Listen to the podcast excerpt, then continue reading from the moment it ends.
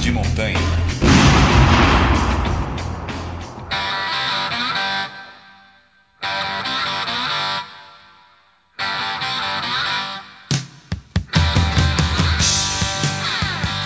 Saudações, povo de montanha. Você está no Montanha Cast, o podcast de montanha. Eu sou Luciano Fernandes, do blog de escalada. Rafael Gribel, presidente da FEMENG. Daniel Juliano Casas, guia instrutor de escalada da Salamandra, Escola de Montanha. E hoje o assunto é ética e direito autoral na escalada. Primeira coisa, vamos definir o que é ética. Ética é um comportamento moral de acordo não com as leis, mas com o caráter da pessoa. O que, que a gente pode entender, você, Rafael, que é da federação, tudo e deve ter um conhecimento maior em ética do que eu. O que a gente pode contar como ética na escalada? Eu acho que ética, prime primeira coisa da ética, eu acho que é um conceito muito subjetivo, porque ela, a ética ela vai depender da cultura que você está inserido. Uma coisa que é ética pra gente aqui, ela pode não ser para outro tipo de povo, para outra cultura, para outra religião. Então isso muda muito. Eu acho que na escalada isso acaba acontecendo, acontecendo a mesma coisa. Um comportamento que ele é ético em uma determinada comunidade, ele pode não ser em outra comunidade. Então, eu acho que a ética é um conjunto de diretrizes subjetivas que uma comunidade aceita como sendo a,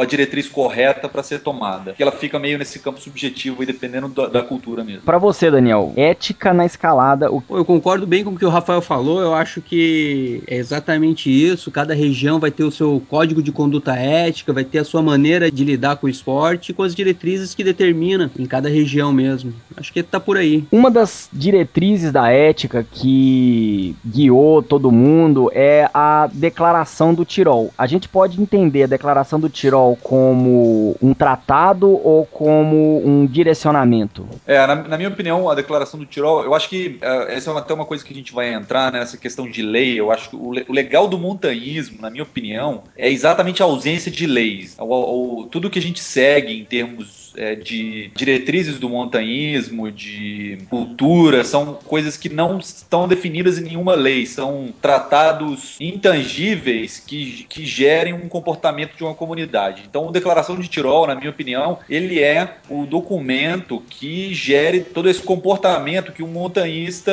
que é esperado de um montanhista, né? Por isso que ele é aceito aí como o, o documento máximo em termos de montanhismo aí. Então, tudo, tudo que é, se espera de um montanhista perante a comunidade, perante o meio ambiente. É, ele vem direcionar, eu acho que ele não vem fiscalizar, não vem colocar regras, ele vem direcionar o comportamento que se espera de um montanhista e a, a partir desse documento principal, acho que ele funciona ali como se fossem objetivos gerais né, e conceitos gerais que todo montanhista deve seguir. E a partir disso, cada comunidade vai ter a sua especificidade de acordo com o lugar que vive e tudo mais. Você tem uma coisa a acrescentar, Daniel? Não, acho que é por aí mesmo. É, como ele bem colocou, a declaração ela é um, uma diretriz básica, né? Serve como um pano de fundo para cada comunidade desenvolver o seu código de, de conduta ética baseado em cima do que foi discutido nessa declaração de Tirol, que como o próprio título diz, são é, boas práticas no esporte de montanha. Né? Só para construir um pouquinho o que a gente vai discutir daqui a pouco, a questão do direito autoral na escalada, que é um tema delicado. Eu não vou querer apontar dedo para ninguém, mas a questão do direito autoral. Como a gente pode definir exatamente o direito autoral na escalada? O direito autoral, ela é, eu acho que dentro do Código de Conduta Ética, ela é um dos, uma das principais ferramentas que garante o desenvolvimento dos estilos, né, que defende os estilos de escalada, onde o escalador ele, quando ele abre uma via, ele tem esse embutido esse direito de botar o quanto de proteção que ele quer, de criar a via a maneira que ele quer e que esse estilo seja respeitado. Então eu acho que o direito autoral de conquista ele preserva os estilos, os diferentes estilos de escaladas e a forma que, com, que cada montanhista tem de criar a sua via, a sua escalada. Ah, complementando um pouquinho o que o Daniel falou, eu acho que o direito autoral ele vem proteger a experiência que cada tipo de escalador tem, que é diferente numa conquista. Cada tipo de escalador tem uma preferência, tem uma experiência que ele vai querer vivenciar no momento da conquista daquela via. Então,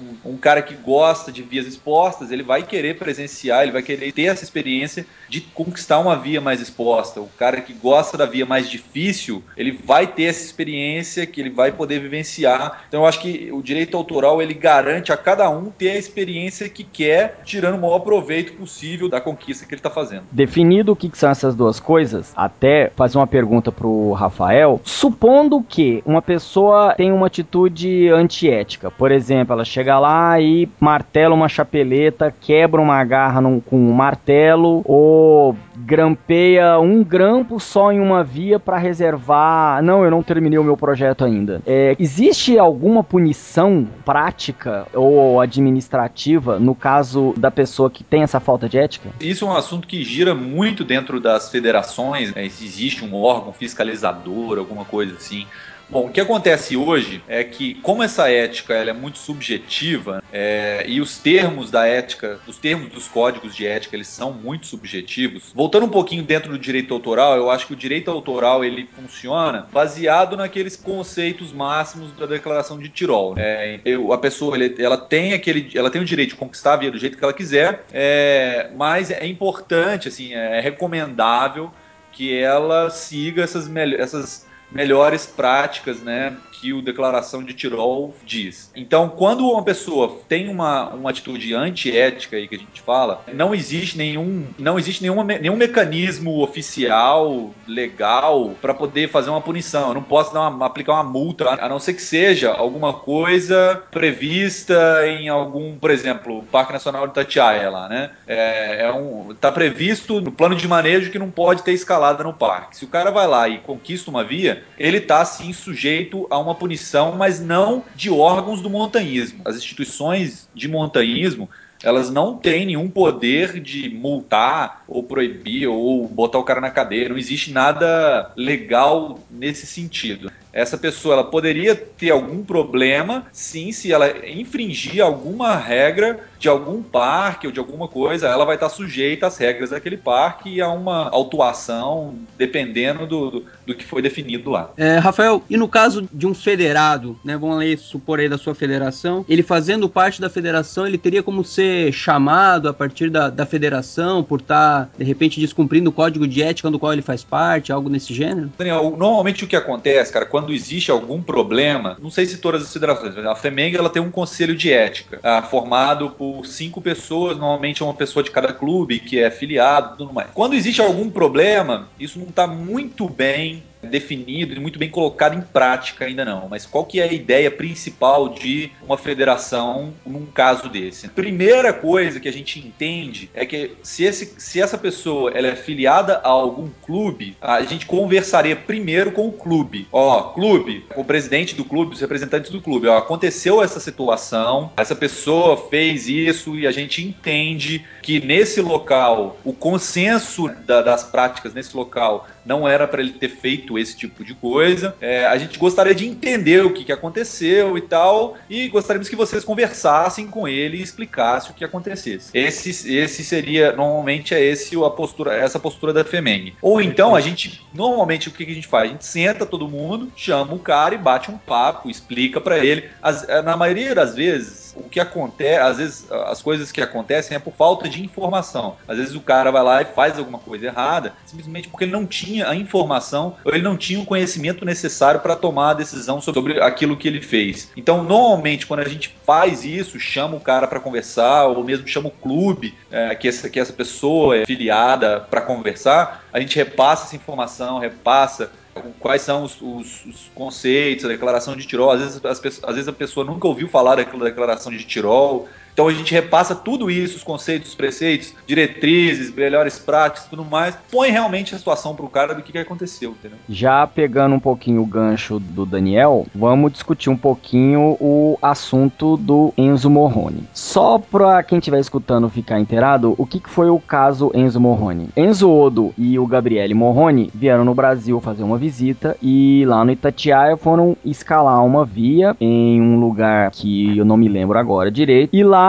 eles verificaram que uma via que estava perto de uma fenda, um off-wheel, tinha uma chapeleta a uma altura X e após os dois solarem a via, eles acharam não, a chapeleta não poderia estar tá aqui. Tiraram a chapeleta do lugar. E batizaram também a via com outro nome, alguma coisa assim. Ah, o autor da via é o Eliseu Frechot, que teve uma reação esperada, né? Ficou muito chateado com o negócio, denunciou tudo e foi parar na, na CBME, que publicou uma carta aberta pro Enzo Odo. Para você ter acesso a essa carta aberta, acesse o link no post aí abaixo. O Enzo Odo, depois de todo mundo criticar ele, deu uma resposta que, no mínimo, irritante, né? Que a via não deveria ter sido aberta, então ele poderia estar errado, mas como a outra pessoa errou, ele usou a máxima ladrão que rouba ladrão tem 100 anos de perdão. Pelo menos na minha visão foi isso. É, na sua opinião, o, o Rafael, o que, que você achou desse caso Enzo Morrone? Esse, esse caso do Enzo, é, é, eu acho que foi muito isso mesmo. A gente discute muito isso, se um, um, um erro justifica o outro, né? É, a, a, gente entende que não. Se o cara errou lá atrás a primeira vez, tudo depende, é isso. A ética, eu acho que ela muda ao longo do tempo também. Eu não sei quando essa via, eu não tenho essa informação de quando que essa via foi conquistada e tudo mais, as circunstâncias que essa via foi conquistada. Tudo tem, tem que se entender no, ao longo do tempo e da situação que tinha. Então, por exemplo, dedo de Deus, quer dizer que o cara colocar, o cara levar uma, levar uma, uma árvore lá para cima do dedo de Deus e subir fazer o último lance, será que isso foi antiético para a época ou para hoje? Não, não tem como se discutir isso hoje, porque na época não tinha um subindo na, nas costas do outro para fazer o lance, entendeu? Então eu acho que tudo, tudo varia conforme o, o ambiente em que se aconteceu, né? Então, na minha opinião, independente da via do Eliseu ter sido conquistada, certa ou errada, com chapeleta ou não, a federação, até a federação mesmo, a gente entende que qualquer erro, qualquer, qualquer coisa que tem, qualquer acontecimento antiético, ele tem que ser debatido primeiro dentro da comunidade e se a comunidade entender que foi um problema, aí sim a gente toma uma ação, mas isso sempre em consenso. Então, na minha opinião, o, a, a posicionamento da CBME foi correto, o Eliseu teve, teve toda teve toda a razão de ficar realmente é, chateado com a história, porque o, eles não, o Enzo e o Morrone não tinham direito nenhum de vir e martelar a chapeleta simplesmente porque eles acham que estava errado, sendo que eles não conhecem a ética local, não conhecem o consenso local. Então, na minha opinião, eles estavam completamente errados e não tem justificativa para o que eles fizeram. Eu concordo com o que o Rafael falou. Eu acho que, como a gente já discutiu um pouco antes aí no, sobre o direito autoral, ele deve ser mantido independente de como foi a conquista, ela deveria ter se mantido como, como conquistadora deixou. Como o Rafael bem colocou, a ética ela evoluiu com passar dos anos. Então, dependendo do momento histórico que determinada via foi conquistada, o código de ética dele pode ser diferente do que é hoje em dia. Então, o fato de ter batido chapeletas onde, onde supõe-se, né, como os gringos falaram, era uma fenda e não podia bater chapeleta, que é um, um dos, uma das defesas que eles usam, é, na verdade, a via estava ali, estava com as chapeletas, eles passaram por cima, conseguiram fazer sem as chapeletas e resolveram tirar e deram a desculpa de que em fenda não se bate grama. Porém, o estilo, como a gente já colocou, deve ser respeitado e eu acho que a atitude deles foi bem antiética. Só complementando o que vocês dois falaram, até mesmo porque eu publiquei no site e teve gente que falou mal, ah, porque isso é uma mídia que quer queimar o Brasil para os estrangeiros. Não é isso. A questão é o seguinte: a pessoa veio na nossa casa, quebrou um vaso ou, ou roubou alguma coisa e foi embora como se nada tivesse acontecido. Isso é uma questão de educação, já não é nem de ética. É que você vai em outro lugar e não respeita a cultura local das pessoas. Paralelamente a isso, é a mesma coisa que a gente fica falando mal dos norte-americanos quererem invadir um país muçulmano e começar a arrancar a burca de todas as mulheres achando que aquilo é um absurdo, entendeu? Essa é a minha visão. Deixa eu complementar uma coisa aqui, Luciano. Eu acho que é muito importante frisar assim, eu não sei, não tenho informação de quem foram os escaladores que estavam lá com o Enzo e com o Morrone, né? Porque a informação que eu tive é que tinham dois escaladores brasileiros junto com eles lá no momento que eles fizeram a via. Isso, isso é o que deixa a gente um pouco assustado, porque você tem dois escaladores lá, não sei se eram locais, se não eram. Eles, eles deveriam conhecer e entender a ética local e eles deveriam ser os primeiros a falar: ô, oh, cara, não faz isso, você tá num lugar diferente, não interessa o que, que acontece na Europa, aqui é diferente. Aqui você não pode simplesmente vir e quebrar uma chapeleta, né? O que deixou a gente mais assustado foi isso, ter a presença de escaladores brasileiros e eles não terem impedido, não terem falado nada é, quanto a essa altitude. É excelente colocação, Rafael, porque eles não chegaram lá sozinhos, Exato. E ninguém discutiu isso, de, de alguém, da, da pessoa omitir, que é algo que eu até comento com todo mundo, que às vezes o brasileiro tem medo de ser antipático na hora de repreender uma pessoa, de jogar um lixo no chão, tudo, e na hora de quebrar uma chapeleta. E, Daniel, você tem alguma coisa a colocar? Não, acho que é isso, eu concordo aí com vocês. Não tem como o cara vir lá de fora e achar que pode fazer que bem quiser, que ainda mais que era um parque, uma unidade de conservação, e não, é, não foi só esse caso das chapeletas, me parece também que eles abriram vias vias em outro setor que já era determinado, que é um setor que não poderia ser aberto mais vias e tal. Enfim, eles vieram aí e não, não respeitaram realmente o que a gente já vem levando de muito tempo. Seguindo na, na pauta, tem a questão do caso Cerro Torre, que foi mais ou menos semelhante. Foram dois norte-americanos, né? Um do Canadá, outro dos Estados Unidos, ou, ou os dois dos Estados Unidos, eu não sei ao certo. Foram no Cerro Torre, escalaram por uma via que não era a via do compressor, desceram de rapel e da cabeça deles arrancaram todas as chapeletas. Se estava certo ou errado é um outro assunto e arrancaram todas as chapeletas da via. Só que teve um finalzinho um pouco diferente, pegando o gancho do Gabriel. Quando descobriram que os dois estavam com todas as chapeletas ou com todos os P's contando história no bar e na locutório onde eles estavam, a turma de argentino toda se inflamou, cercaram 30 argentinos, cercaram o locutório e tiveram que sair em camburão de polícia. Não que violência vai resolver isso. Mesmo que tivesse enchido eles de pancada, os não iriam voltar. A discussão não, não é essa. A discussão é por que, é, o que, que a gente poderia fazer para evitar que as outras pessoas venham aqui no Brasil para desrespeitar a nossa maneira de ser em termos de escalada? Ô, Luciano, eu acho que aí faltou, acho que só um detalhe a mais que faltou no, no, nesse caso Cerro Torre. O que eu entendi da história foi que os dois norte-americanos eles é, escalaram a via do compressor sem utilizar nenhum dos grampos P. Eles conseguiram fazer a via toda em livre, utilizando só equipamentos móveis. E aí, foi, pelo menos foi isso que eu entendi. E aí, quando eles chegaram lá em cima, eles falaram: beleza, já que eu consegui livrar a via, acabei com aquele artificial gigantesco, cadinha de grampo P que tinha, então eu tô no direito de tirar todos os P's. Foi, acho que foi por aí que começou a briga toda. Se fosse para eu sugerir um comportamento pros americanos, eles poderiam ter escalado, ter descido, ter falado: olha, escalei em artificial livre. Dá pra escalar, né? É. Posso não limpar? Do, não é, do artificial, né? Posso limpar? comunidade argentina. E aí a comunidade daria a carta branca, ele ali, em vez de sair de camburão, sairia no braço da galera. é.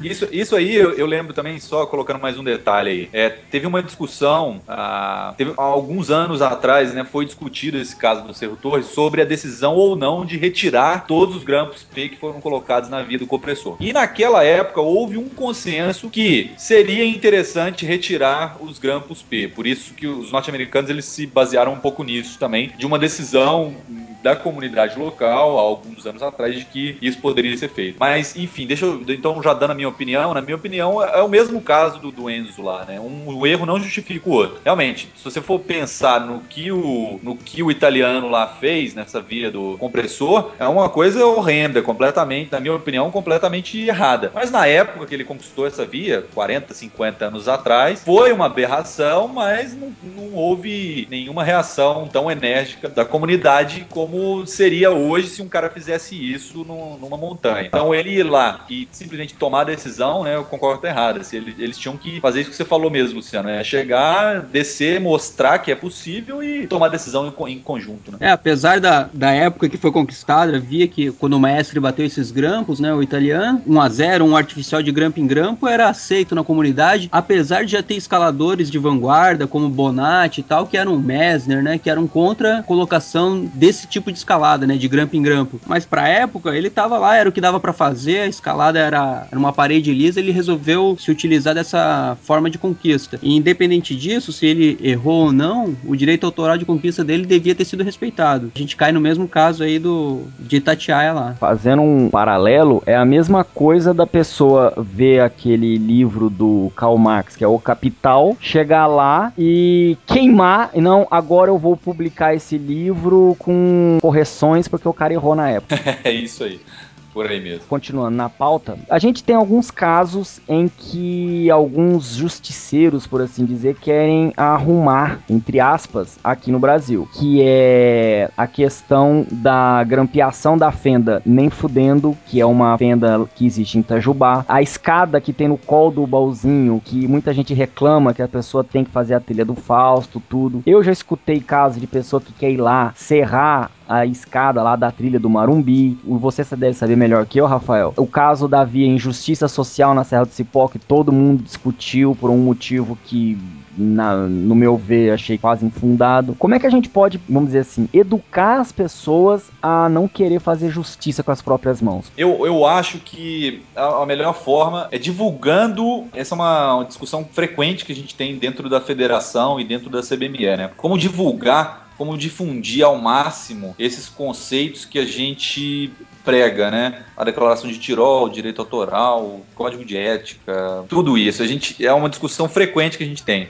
E a gente não vê outra forma a não ser informação mesmo, é divulgação, é o corpo a corpo. A gente entende que a melhor forma mesmo é divulgação e, e corpo a corpo. Então, hoje a gente prega muito, a gente, aqui, aqui em Minas Gerais mesmo, a gente tenta fazer com que as pessoas elas entrem no esporte através de um clube, através de é, um, uma, uma, pessoa que seja experiente no esporte, porque ela é, essa vai ser a forma que ela vai ser formada com os conceitos corretos. Hoje, com o bom da escalada esportiva, né, a gente tem muita gente começando só no diretamente na, na academia de escalada e já vai para pedra direto. Então, às vezes, esse cara não tem informação. Ele vê uma fenda ali, ele não sabe. O, as melhores práticas dizem que ele não deve grampear a fenda, né? Da mesma forma com que ele, ele chega numa via e vê a via muito exposta, ele vai querer bater um grampo lá no meio, porque ele não sabe que existe o direito autoral, porque ele não convive com esse meio. A gente prega que os, os, os montanhistas sejam formados dentro dos clubes e que são filiados a uma federação e que, portanto, sempre vão, é, sempre vão seguir esses preceitos. Então, um exemplo que eu, que eu gosto de citar muito aqui em, em Minas Gerais, que funciona bem, é o caso do Clube Montes. O Clube Montes foi um clube